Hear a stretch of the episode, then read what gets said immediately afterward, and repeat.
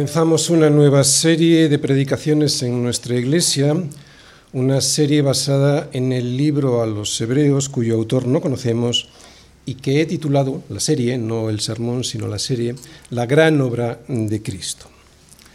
Los eruditos especulan con su autoría, que si Pablo, que si Apolos, que si Bernabé, que si incluso Priscila, pero lo único que sabemos es que no sabemos quién es, porque hay muy pocos detalles en este texto que nos indiquen con certeza quién escribió el libro.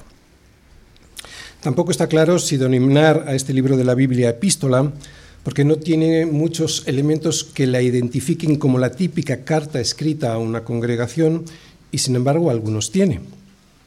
Por eso yo a veces me dirigiré a ella como epístola y otras como libro. Lo que sí es es una palabra de exhortación, como nos dice el mismo autor del libro en el capítulo 13, versículo 22, y una palabra de exhortación es una especie de sermón. Pero da igual, lo importante es el texto mismo, porque es un libro de la Biblia inspirado por Dios, escrito con un bellísimo estilo literario y una fuerza espiritual impresionante, fuerza que yo deseo que Dios nos haga llegar a través de esta palabra predicada con la ayuda de su Espíritu Santo. ¿Para qué? Para confirmarnos, para animarnos, para exhortarnos, para alentarnos, para confirmarnos en nuestra fe si es que ya estamos en Cristo, para animarnos a seguirle si es que tenemos dudas, para exhortarnos si es que estamos a punto de apartarnos, en definitiva, para alentarnos a seguir a Jesucristo, al que muestra en este libro en toda su excelencia y majestad. ¿Es un libro difícil? Sí. Es uno de los libros más difíciles de entender en su verdadera profundidad. Pero esto no ha de ser excusa para dejarlo de lado, ni mucho menos. Todo lo contrario, esta dificultad ha sido siempre para mí, un acicate para buscar y buscar y, bucear en sus palabras y poder encontrar el significado profundo en sus frases y sentencias y así poder entender la gran obra que Dios hizo por mí y en mí a través de su Hijo Jesucristo. Por eso he titulado esta serie La gran obra de Cristo, porque esa gran obra se ve en este libro de una manera excepcional. Entiendo que a muchos les dé miedo sumergirse en Hebreos por la cantidad, por la gran cantidad de graves advertencias que tiene y sobre todo por las consecuencias que se derivan de no tenerlas en cuenta. Pero os aseguro que viendo Hebreos en todo su contexto, que es como lo vamos a ver, es de gran ánimo para la fe.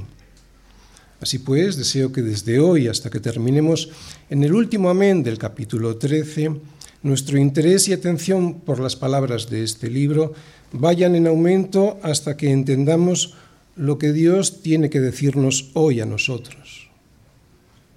Porque Dios habla. Versículos del 1 al 4. Dios, habiendo hablado muchas veces y de muchas maneras en otro tiempo a los padres por los profetas, en estos postreros días nos ha hablado por el Hijo, a quien constituyó heredero de todo, y por quien asimismo hizo el universo, el cual, siendo el resplandor de su gloria y la imagen misma de su sustancia, y quien sustenta todas las cosas con la palabra de su poder, habiendo efectuado la purificación de nuestros pecados por medio de sí mismo, se sentó a la diestra de la majestad en las alturas, hecho tanto superior a los ángeles, cuanto heredó más excelente nombre que ellos. Nadie como Cristo. Una introducción al libro de Hebreos. Este libro tiene un contenido doctrinal único, su enseñanza encaja a la perfección con el resto de la Biblia, por supuesto, pero lo que en otros textos solo intuimos, en Hebreos se desarrolla con sumo detalle. Ya lo iremos viendo, pero el gran tema mm, de esta carta es la absoluta suficiencia de la obra salvadora de Jesucristo. De ahí el título de este sermón, Nadie como Cristo. Y para exponer esta introducción a Hebreos utilizaré el siguiente esquema. Primera parte. El protoevangelio y la supremacía de Cristo. Segunda parte, motivos por los que Hebreos parece difícil. Tercera parte, Hebreos ayer y hoy. Cuarta parte, el peligro de la apostasía y sus causas. Primera parte, el protoevangelio y la supremacía de Cristo. Dios, habiendo hablado muchas veces y de muchas maneras en otro tiempo a los padres por los profetas, en estos postreros días nos ha hablado por el Hijo, a quien constituyó heredero de todo y por quien asimismo hizo el universo, el cual, siendo el resplandor de su gloria y la imagen misma de su sustancia, y quien sustenta todas las cosas con la palabra de su poder, habiendo efectuado la purificación de nuestros pecados por medio de sí mismo, se sentó a la diestra de la majestad en las alturas hecho tanto superior a los ángeles cuanto heredó más excelente nombre que ellos. Dios habló muchas veces en el pasado. Si echamos un vistazo a cualquier libro del Antiguo Testamento, podemos ver a los profetas diciendo, el Señor dice, así dice el Señor. Los profetas nunca decían lo que ellos pensaban sobre Dios, sino lo que habían recibido de Él directamente. Esto es lo que dice el autor de Hebreos que Dios ha hablado y que lo ha hecho muchas veces y de muchas maneras a través de todo el Antiguo Testamento, pero que hoy lo hace por el Hijo. Así pues, Dios nos habla. Y este Dios que nos habla lo hizo muchas veces desde Adán y Eva, lo que significa que el Evangelio ya estaba allí desde el principio. Sin embargo, es gracias al Nuevo Testamento que podemos entender el plan que Dios tenía ideado desde el principio, desde antes de la fundación del mundo, para salvar al hombre de su destrucción. El protoevangelio, o sea, el Evangelio en el Antiguo Testamento, lo podemos ver desde el mismo comienzo de la revelación de Dios al hombre en Génesis. Por ejemplo, el Evangelio ya está cuando Dios le dice a la serpiente, pondré enemistad entre ti y la mujer, entre tu simiente y la simiente suya, ésta te herirá en la cabeza y tú le herirás en el calcañar. Dando a entender que Dios enviaría a alguien, el descendiente de la mujer, que derrotaría a la serpiente, aunque no sin haber sido herido primero. Esto pues apunta a que el sufrimiento de Cristo, su muerte por nosotros y su resurrección derrotaría a Satanás. Aquí pues tenemos en Génesis el Evangelio en embrión. ¿Y por qué sabemos que la serpiente es Satanás? Lo dice, por ejemplo, Apocalipsis capítulo 12, versículo 9. Y fue lanzado fuera el gran dragón, la serpiente antigua, la de Génesis, que se llama Diablo y Satanás, el cual engaña al mundo entero. Fue arrojado a la tierra y sus ángeles fueron arrojados con él. En Génesis también podemos ver el primer sacrificio de Dios como sombra del sacrificio perfecto que hizo Cristo en la cruz del Calvario. Y ya ve Dios hizo al hombre y a su mujer túnicas de pieles, o sea que hubo ahí un sacrificio, y los vistió. Y los vistió. Qué bonito. Cuánta misericordia dándonos su propia justicia. Aquí comenzamos a ver el mensaje del Evangelio, ¿no?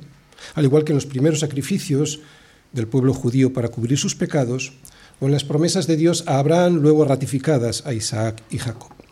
Así pues, el Evangelio que nosotros conocemos a través del Nuevo Testamento no es sino la plena revelación que Dios ya había ido diciendo en los tiempos antiguos, muchas veces y de muchas maneras, a través de los profetas. Es esto lo que nos dice el autor de Hebreos, que Dios ha hablado y él nos confirma que eso que Dios ha hablado es cierto y que lo que leemos en el Antiguo Testamento es palabra de Dios, ha sido inspirado por Dios mismo. Dios ha hablado muchas veces y de muchas maneras en otro tiempo a los padres por los profetas. Por lo tanto, en este versículo 1 que tenéis ahí, el autor de Hebreos nos confirma que lo que leemos en el Antiguo Testamento es palabra de Dios. Pero en el versículo 2 vemos que esta revelación de Dios en el Antiguo Testamento no está completa hasta la llegada de Cristo. Por eso dice que en los postreros días nos ha hablado por el Hijo, a quien constituyó heredero de todo y por quien asimismo hizo el universo. Muy bien. Esta es una de las enseñanzas de estos dos primeros versículos. Dos puntos. el gran privilegio que tú y yo tenemos de que Dios nos hable directamente a través de su palabra, gracias al Espíritu Santo que nos envió y que tenemos sellando nuestro corazón. ¿Te has parado a pensar cada vez que lees la palabra en este privilegio que Dios te ha otorgado y que no tenían en los tiempos antiguos? Es bueno pensar en esto cada mañana porque no valorarlo es despreciarlo. Que Dios nos hable directa y personalmente a través de su palabra por el poder del Espíritu Santo habitando en nuestro corazón es un privilegio que ni siquiera tenían los padres del Antiguo Testamento. Y sin embargo nosotros muchas veces no nos damos cuenta de ello y lo despreciamos. Otra enseñanza es que estamos en los últimos tiempos. Eso es lo que significa en estos postreros días. Muchos evangélicos nos dicen que estamos en los últimos tiempos, así como asustados y sorprendidos de que nosotros no nos lo terminamos de creer. ¿De verdad que no te lo crees? Mira a tu alrededor, nos dicen. Pero tienen razón. Estamos en los últimos tiempos. Desde Pentecostés ya estamos en los últimos tiempos. Otra cosa es afirmar que el Señor regresará en dos meses o en dos años. Eso nadie lo puede saber, pero es bíblico afirmar rotundamente que estamos en los últimos tiempos. Hay otra enseñanza importantísima en estos versículos y que hoy solo voy a apuntar porque estamos en la introducción, pero probablemente en el próximo sermón desarrollaré con más profundidad. Es la siguiente. En el versículo 1 dice que Dios ha hablado en otro tiempo por los profetas y en el versículo Dios que ha hablado por el Hijo. Así dice en nuestra versión. Pero resulta que en el original griego no viene el artículo determinado el del segundo versículo. En el original griego dice que en estos postreros días nos ha hablado por hijo. En los tiempos antiguos por los profetas, hoy por hijo. Lo que es muy interesante porque esto lo que hace es remarcar el carácter especial de la forma que Dios tiene de comunicarse en los últimos tiempos con nosotros. Como digo, ya abundaré en este tema en otro momento, pero de momento nos quedamos con que la omisión del artículo él nos adelanta lo que después el autor nos presenta de manera más detallada, a saber, que los profetas eran los portavoces de Dios, pero que el Hijo es más que un portavoz, que el propio Hijo es el mensaje, o sea, que Jesús mismo es Dios hablando al hombre. Resumiendo, en estos versículos que acabamos de leer y con los que comienza el libro de Hebreos, vemos cómo el autor establece el carácter final del Evangelio, afirmando lo que más adelante desarrollará en profundidad, la supremacía de Cristo. La supremacía de Cristo como la perfecta palabra de Dios al hombre, la supremacía de Cristo como el perfecto representante del hombre ante Dios, ya que habiendo efectuado la purificación de nuestros pecados por medio de sí mismo, ahora está sentado a la diestra de la majestad en las alturas. Abundando en esta supremacía de Cristo en el último capítulo de este libro y como terminando de rematar todo el argumento de la carta, el autor nos dice que Jesucristo es, es el mismo ayer, hoy y por los siglos. Hebreos 13, versículo 8. Esta contundente afirmación dice mucho de nuestro Señor Jesucristo. Afirma que Jesucristo es Dios. Afirma que Jesucristo es Dios eterno. Afirma que Jesucristo es Dios eterno que no cambia. Vi volar por en medio del cielo a otro ángel que tenía el Evangelio eterno el Evangelio eterno para predicarlo a los moradores de la tierra, a toda nación, tribu, lengua y pueblo, nos dice Apocalipsis 14:6. Por lo tanto, si Cristo es eterno y su Evangelio, como acabamos de leer en Apocalipsis también, podremos encontrar evidencias de este Evangelio de Jesucristo desde la misma desde el mismo inicio de la revelación de Dios en Génesis. Sin embargo, aunque la revelación que Dios nos ha dado en el Antiguo Testamento es pertinente y necesaria, solo desde Jesucristo entendemos el plan de redención de Dios al hombre en toda su profundidad. Sí, el Evangelio siempre fue el mismo. El Evangelio es eterno, como acabamos de leer en Apocalipsis, pero su culminación y perfección se da solo en Jesucristo. Algo que en Hebreos se subraya de una manera muy especial.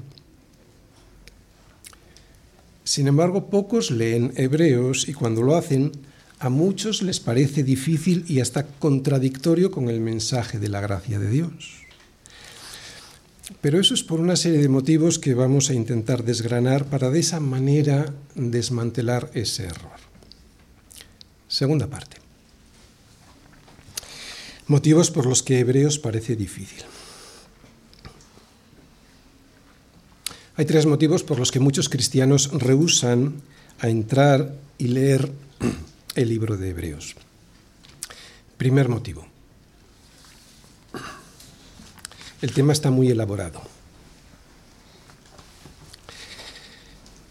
Tenemos poco tiempo, o eso nos decimos, y Hebreos es un libro con un argumento muy denso, y ese mismo argumento se desarrolla durante 13 capítulos, y está, como decimos, muy elaborado, lo que nos obliga a dedicarle tiempo sin estar picando de aquí y de allá, como nos gusta hacer con la Biblia, para calmar nuestra conciencia y así poderle decir al Señor que hemos cumplido con Él. A que sí, a que muchas veces leemos tres o cuatro líneas de la Biblia, si leemos algo, para al día siguiente seguir leyendo allí o en otro lugar de la Biblia. Pues esto no se puede hacer con Hebreos si queremos entender algo de lo que nos dice. Por lo tanto, o no abrimos Hebreos, o si lo hacemos, nos cuesta horrores entender el argumento. Enseñanza. Somos muy cómodos y bastante vagos para leer. Y ser así con la palabra significa que somos infieles con el Señor que nos la dio. Como hemos dicho antes, a nosotros Dios nos habla directa y personalmente a través de su palabra y gracias al Espíritu Santo. No como en los tiempos antiguos, en los que Dios elegía a sus, profetas como sus portavoces, los portavoces de su voluntad. Así que debemos ser fieles con el que nos salvó y nos lo comunicó con su palabra, leyéndola. Segundo motivo por el que Hebreos parece difícil. Las referencias al Antiguo Testamento.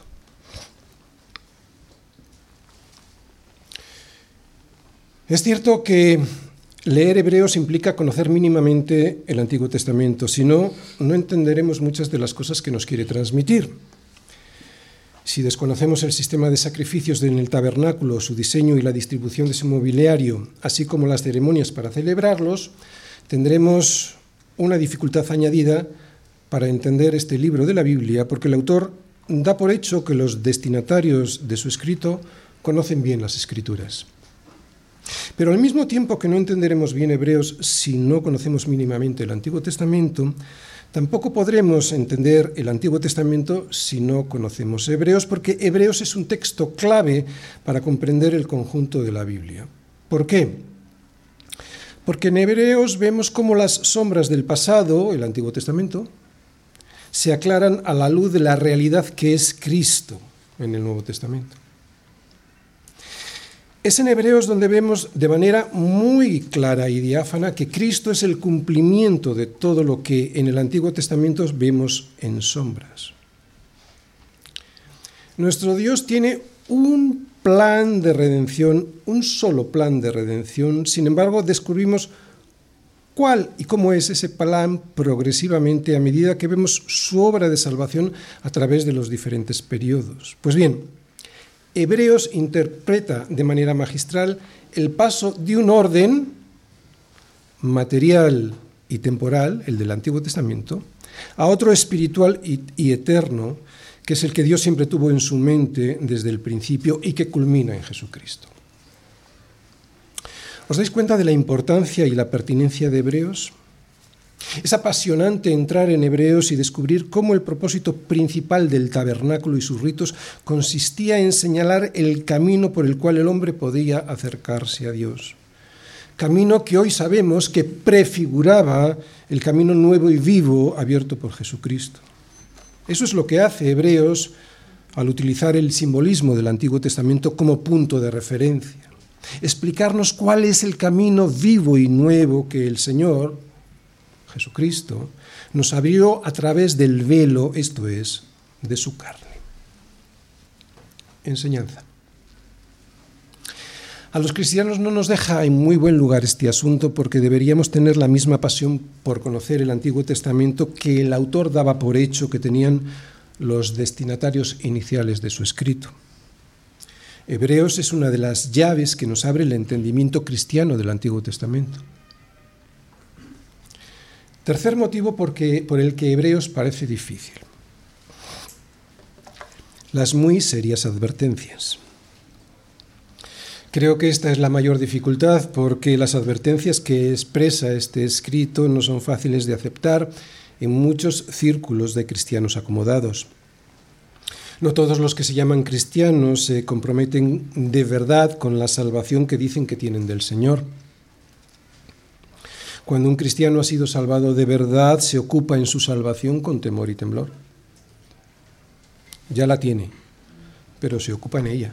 Otra vez, cuando un cristiano es de verdad, se ocupa en su salvación con temor y temblor. Estos cristianos aceptan las exhortaciones y advertencias con agrado, por muy duras que sean, porque saben que son necesarias para su bien y para su crecimiento espiritual.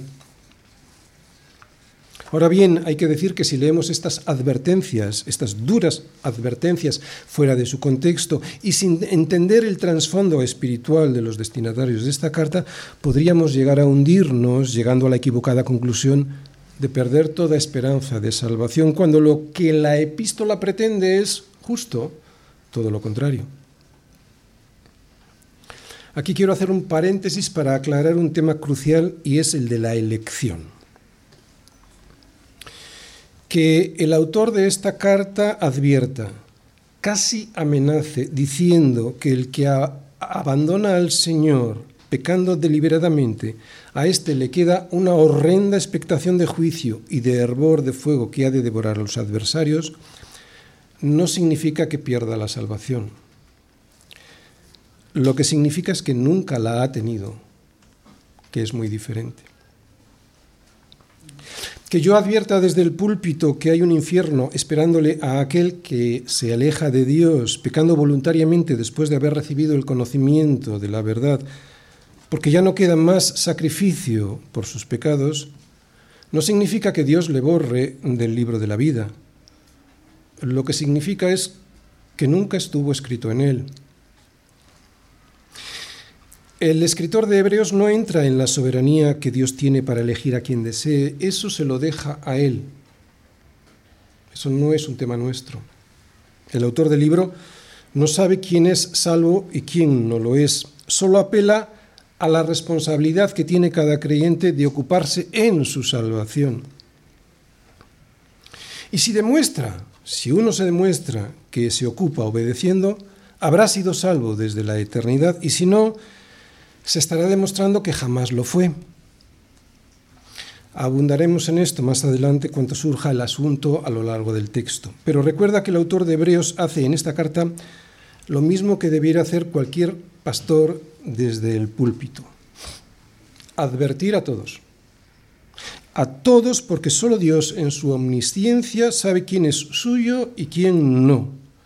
El autor no sabe quién es salvo, por eso avisa a todos de que si alguien niega al Señor y se vuelve a los rudimentos del mundo, está perdido. Y en esto no hay ninguna contradicción con el resto de las escrituras. De cualquier manera, tenemos que ser honestos y reconocer que estas advertencias están ahí y que están ahí para nuestro bien. Si no lo vemos así, seremos de esos cristianos superficiales a los que el libro de Hebreos les resulta desagradable. Creyentes que harían bien en dudar si han recibido la gracia salvadora de Dios. De momento diremos que Hebreos, a pesar de sus dificultades, es un texto fundamental para animar al cristiano en su caminar diario, que Hebreos no solo no es poco atractivo, sino que engancha cuando tienes hambre y sed de justicia, que es Jesucristo. Enseñanza sobre las serias advertencias de este libro.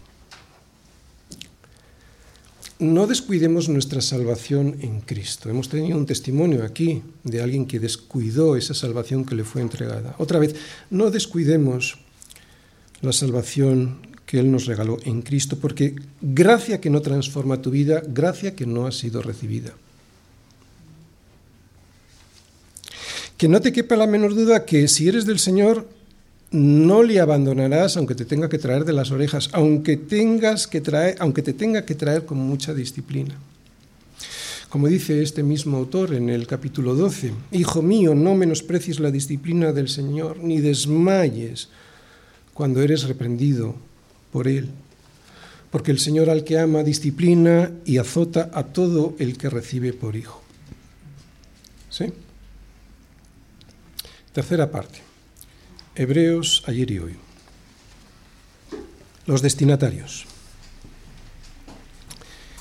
Versículo 32 del capítulo 10, pero traed a la memoria los días pasados en los cuales, después de haber sido iluminados, sostuvisteis gran combate de, padecimientos. Bien, como podemos comprobar en, en, este versículo, los destinatarios de estas palabras habían sido iluminados por el Evangelio de Jesucristo. Por lo tanto, el autor envía esta palabra de exhortación a un grupo de judíos convertidos a Cristo que probablemente se reunían en casas. De la redacción del capítulo 1 podemos inferir que se trataba de judíos helenistas que seguramente vivirían en la diáspora, ya que el autor les escribe citas del Antiguo Testamento en la versión griega de la Septuaginta. Al igual que el propio autor, ellos nunca habían visto u oído a Jesús en persona, pero habían aprendido de él a través de algunos que sí que lo habían escuchado personalmente. No sabemos en la ciudad donde vivían, pero tenían un conocimiento de los ritos sacrificiales de Israel que aprendieron de la lectura del Antiguo Testamento y no de un contacto directo con los sacrificios del templo, por lo que probablemente, como ya hemos dicho, no vivirían en la ciudad de Jerusalén. Su situación.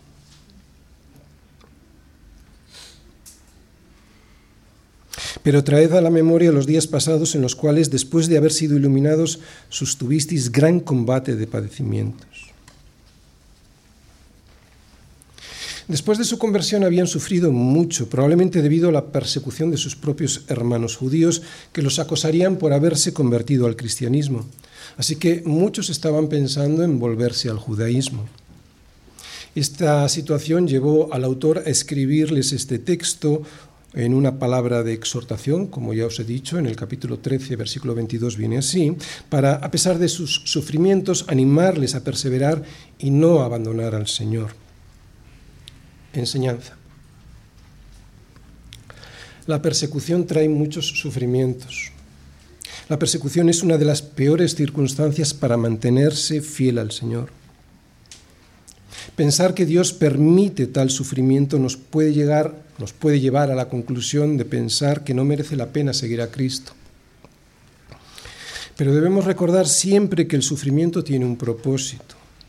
Nos hace crecer en fe y avanzar hacia el objetivo que tiene esa fe, que es la salvación de nuestras almas. ¿Cómo desarrolla el autor la situación, esta situación por la que atravesaban? Lo vamos a ver en una serie de versículos, cinco, que yo he extraído de todo el libro de Hebreos. Los tenemos ahí. Acerca de esto tenemos mucho que decir y difícil de explicar por cuanto os habéis hecho tardos para oír. Fijaos lo que yo he subrayado, ¿de acuerdo? Porque debiendo ser ya maestros después de tanto tiempo, tenéis necesidad de que se os vuelva a enseñar cuáles son los primeros rudimentos de las palabras de Dios y habéis llegado a ser tales que tenéis necesidad de leche y no de alimento sólido. No dejando de congregarnos como algunos tienen por costumbre. No dejéis, no os dejéis llevar de doctrinas diversas y extrañas Obedeced a vuestros pastores y sujetaos a ellos, porque ellos velan por vuestras almas como quienes han de dar cuenta, para que lo hagan con alegría y no quejándose, porque esto no os es provechoso. Vamos a mantener esos versículos ahí para luego ver un poco este proceso. Fijaos, su comienzo había sido excelente, tanto que habían sostenido con éxito grandes combates en su lucha por seguir a Cristo pero ahora se habían hecho tardos para oír. Antes escuchaban con interés el Evangelio, pero ahora es inútil hablarles. No escuchan el mensaje y si lo escuchan, lo hacen como el que oye llover. Ni escuchan ni quieren escuchar, ni cambian ni quieren cambiar. Pero vemos que el autor tiene esperanzas, por eso insiste en que no sigan el mal ejemplo de algunos que tenían a su lado y que dejaban al Señor.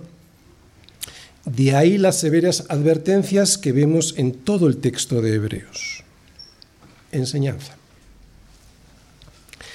Qué bueno es este libro de la Biblia que nos muestra tan crudamente esta situación de desinterés y desánimo y que nos advierte de sus consecuencias, la apostasía. Además, lo hace siguiendo un patrón que nos puede ayudar mucho a tratar este tema cuanto antes por si surge en nuestra vida. Este es el esquema que sigue el autor sobre la situación de estos hebreos convertidos al Señor. Fijaos, primero, la duda les llevó al desinterés por la palabra, se volvieron tardos para oír.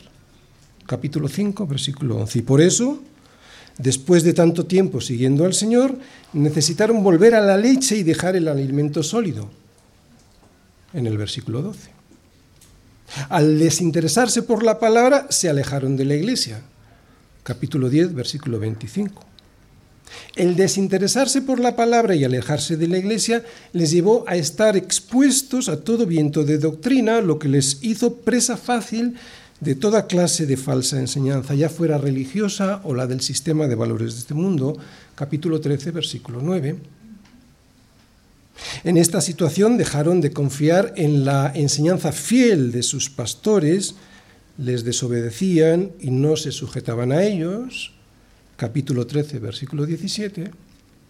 Y finalmente, todo este patrón desemboca en lo que el autor más teme, la apostasía, que es el motivo por el cual les escribe esta carta. Lo que empieza con un cansancio espiritual puede acabar fatal para la vida del creyente. He visto más de lo que me hubiese gustado ver los síntomas previos de esta enfermedad que desembocan en la muerte de la apostasía. Y siempre se desarrolla como el autor de Hebreos nos cuenta en su carta. Cuando alguien que antes participaba con fervor en la vida de la iglesia se va marginando, ausentándose de las reuniones de la congregación, termina siempre así.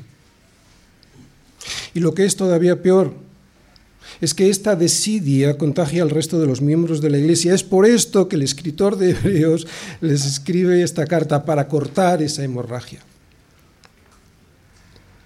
Bien, hemos visto este patrón que termina en la apostasía, pero ¿cuáles son las causas de la apostasía? Cuarta parte. El peligro de la apostasía y sus causas. ¿Cómo es posible que unas personas que habían puesto en peligro sus vidas por seguir al Señor ahora se quieran apartar? ¿Qué es lo que ha ocurrido en sus vidas? Bien, las causas de la apostasía pueden ser muchas y variadas. Una sola de ellas puede ser suficiente para hacernos caer en desánimo, en desinterés, en alejarnos de la iglesia y finalmente abandonar al Señor. Pero las que nos va a mostrar Hebreos todas juntas debieron ser demoledoras para aquellos judíos cristianos. Algunas causas se ven claramente en el texto, otras se pueden deducir de las palabras que dice el autor. Primera, tener la esperanza mal enfocada.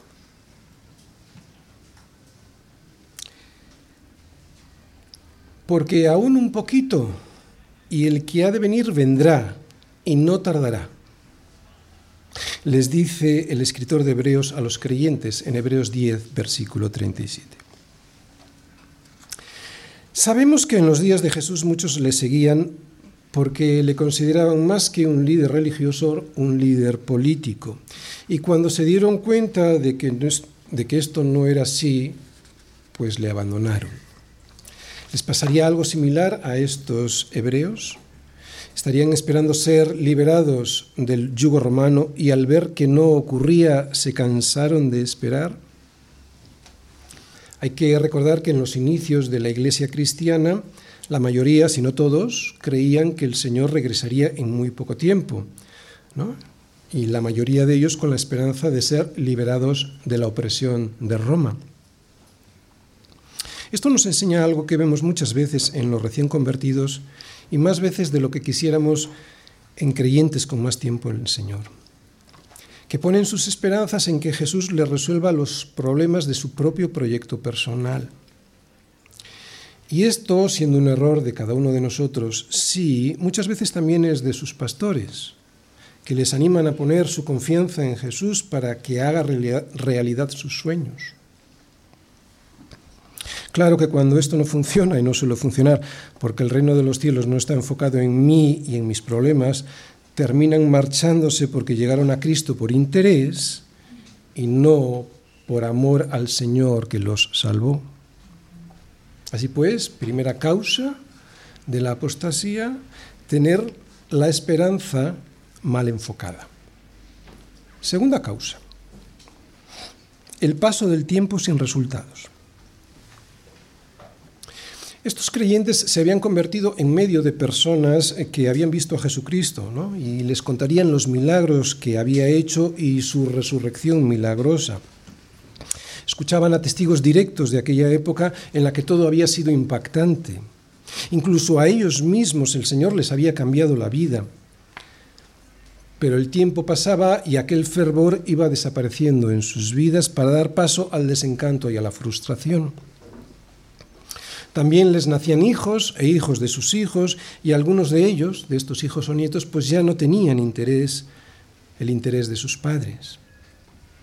Algo estaba pasando y no era lo que el Evangelio promete a los que siguen al Señor. Pasaban los años y el primer amor había desaparecido y se rendían al desánimo. ¿Nos suena algo de esto? El paso del tiempo, cuando dejamos de ocuparnos en nuestra salvación con temor y temblor, provoca esta desafección que deriva en apatía, y la apatía es la antesala de la apostasía. Primera causa, pues, de la apostasía, tener las esperanzas mal enfocadas. Segunda causa, el paso del tiempo sin resultados. Tercera, el verdadero cristianismo no da prestigio, prestigio religioso. Estos creyentes habían experimentado un sistema religioso que se caracterizaba por lo externo y lo material. Pero al, convertirse toda aquella pompa del judaísmo quedaba atrás. Les estaría afectando reunirse en casas sin el esplendor del templo y sus ritos. Reconozco que a mí sí me ha afectado, me ha influido.